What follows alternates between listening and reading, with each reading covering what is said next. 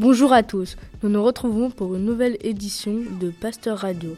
À mes côtés, Jana, Fanta et Djeneba. Bonjour. Notre classe de 6e B du Collège Pasteur a pu rencontrer deux ingénieurs qui travaillent à l'Institut de physique du Globe à Paris. Philippe Labro et Grégory Sainton sont ingénieurs de recherche et ont travaillé en partenariat avec la NASA sur le projet Insight Mars.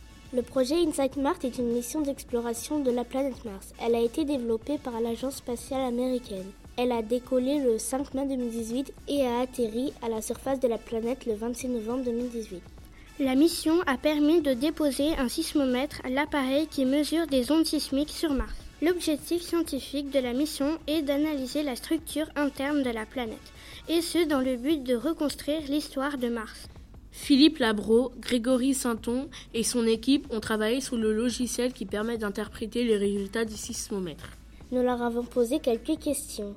Qu'est-ce qui vous a motivé pour euh, créer ce projet?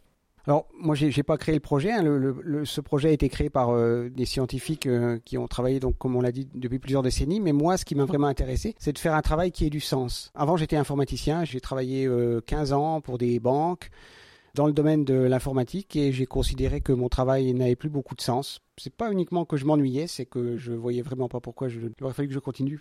Et en plus, j'adore explorer. Je suis très curieux et je pense que chaque être humain a en lui quelque chose qui le pousse à explorer. Et pour moi, l'espace, euh, c'est l'inconnu. Enfin, je me sens euh, à la fois euh, fier, motivé, et puis également, je ressens de la gratitude de pouvoir participer à l'exploration spatiale et d'avoir pu participer à une mission qui a déposé sur Mars un instrument qui n'avait jamais fonctionné là-bas, sachant que, quel que soit ce qui arrive à l'histoire de l'humanité, c'est comme si on avait déposé aussi un monument là-bas, en fait. Et peut-être que si on a un jour, euh, si l'être humain se déplace sur Mars, établit des colonies, établit des villes, les sismologues qui étudieront la planète Mars avec des appareils beaucoup plus complexes que celui qu'on a posé, beaucoup plus nombreux, se rappelleront que le premier sismomètre qui a fonctionné sur Mars, eh c'était le sismomètre de la sonde InSight. Donc en fait, d'une certaine manière, en allant comme ça dans un domaine où on, on est confronté à l'inconnu, on rentre aussi un peu dans les livres d'histoire, même si on n'est pas cité, même si on n'a pas notre nom, même si on n'a pas notre photo. On sait qu'on a participé à quelque chose qui dépasse un peu euh, notre quotidien. Quand pourrions-nous aller vivre sur Mars? C'est une question qui est très compliquée parce que tu as vu avec la présentation de Philippe que pour le moment on ne peut pas vivre sur Mars. Qu'est-ce qui nous manque d'ailleurs pour vivre? Une atmosphère? Une atmosphère. Euh, éventuellement une couche d'ozone, mais il va nous falloir euh, effectivement quelque chose qui nous permette de respirer euh, de l'oxygène, de l'azote, enfin une composition particulière qui n'existe absolument pas pour le moment sur Mars. Alors effectivement, il y a plein de projets actuellement, il y a des milliardaires américains qui veulent absolument qu'on aille vivre sur Mars. Pour le moment, ça reste de la science-fiction. On va, on commence à imaginer, vous avez vu, je vois le, projet Mars One là-bas sur votre poster, on commence à imaginer de vivre sous des, dômes, mais ce sont des conditions de vie très compliquées, ce sont des projets euh, très longs, très chers. Donc pour le moment, la vie sur Mars, c'est pas gagné.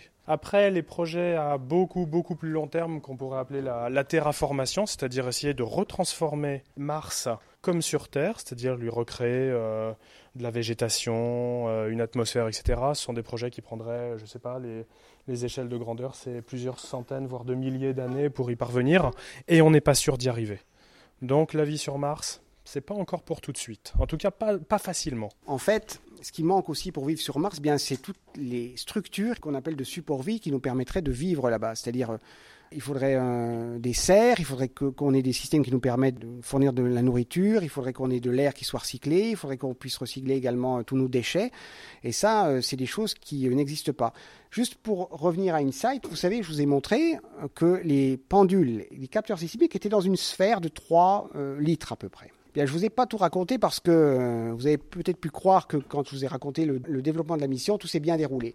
Eh bien, il faut savoir qu'en 2016, on était censé lancer la mission vers Mars. Et on s'est rendu compte au dernier moment que cette sphère de 3 litres qui tient dans la main fuyait.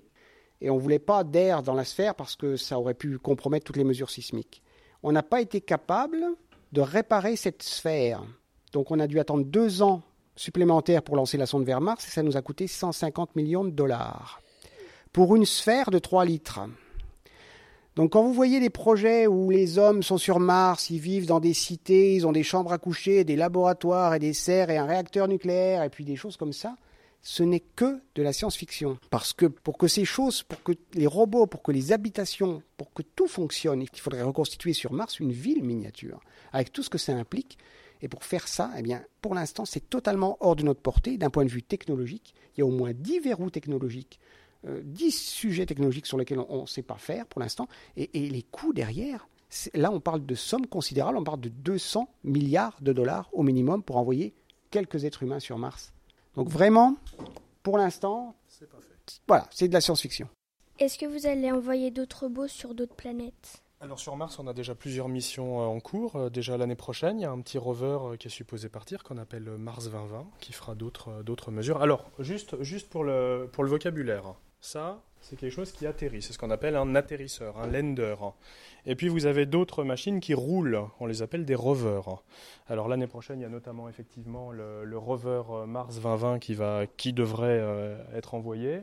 Euh, et puis après, je crois que les, euh, les Indiens ont aussi un projet d'envoi de rover sur Mars. En fait, il y a beaucoup de projets actuellement pour aller vers Mars, pour aller vers vers Titan, je ne sais pas s'il y a des projets actuellement. Euh, il y a beaucoup, beaucoup de recherches actuellement pour envoyer des, euh, instruments ailleurs pour continuer d'explorer. On va, envoyer aussi des hélicoptères. Le, rover de la NASA, qui va partir en juillet de l'année prochaine, emportera pour la première fois un tout petit hélicoptère, euh, un drone, hein, un peu comme ceux que enfin, vous pouvez acheter maintenant sur Terre, il y a effectivement des projets d'hélicoptères sur Titan. Il y a également des projets pour aller se poser sur les lunes glacées qui tournent autour des grosses planètes qu'on a vues euh, au début. Hein. Vous vous rappelez les planètes qui sont immenses et qui sont gazeuses. On veut également explorer ces planètes-là.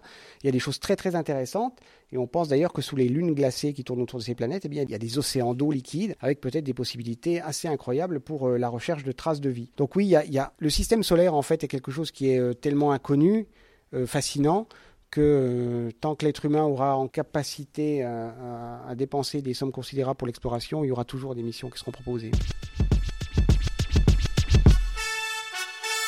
Merci Fanta, merci Djineba et merci Jana.